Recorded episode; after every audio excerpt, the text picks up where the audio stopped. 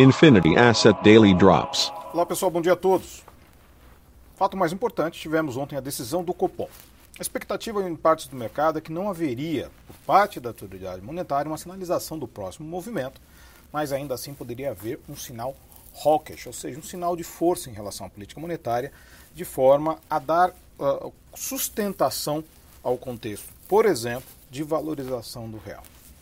Mas tivemos ali um Banco Central um duplo twist carpado breakdance, fazendo malabarismos retóricos, colocando, contratando o próximo alta de 75 basis points, mas gerando um compromisso meio descompromissado no futuro, podendo colocar ali que a normalização pode não ser necessariamente parcial, abrindo espaço, na verdade, para o que imaginamos seria um movimento em que o Banco Central eleva fortemente os juros no curto prazo, mas deixa espaço para que no longo prazo esta elevação possa ser mais parcial do que parece, ou seja, a elevação de juros na ponta final pode não ser tão alta quanto o mercado projetava antes.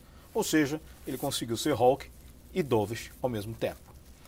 Passado o dovish do Banco Central levou a desvalorização do real, a volatilidade do real gerou a inflação e o Banco Central notou isso.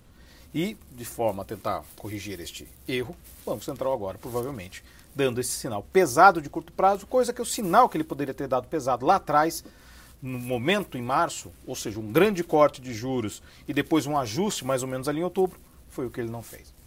Os mercados hoje estão atentos também a duas decisões de política monetária, Turquia e Reino Unido, uma série de dados na Europa que saíram positivos e acima das expectativas, como por exemplo pedidos às fábricas na Alemanha, tivemos também rendas ao varejo na zona do euro e temos agora futuros de Nova York positivos, Europa oscilando entre o positivo e o negativo e o problema na, na, das discussões entre Austrália e China, a China dizendo que há um problema ideológico contra ela, chamando a atenção pela disparada do minério de ferro. O índice VIX de volatilidade hoje, com uma queda de 1,62%, petróleo caindo, mas como se tem minério de ferro em alta, e nesse momento o dólar cai contra a maioria das divisas. É isso aí, pessoal. Tenham todos uma ótima sessão e bons negócios. Infinity Asset Daily Drops.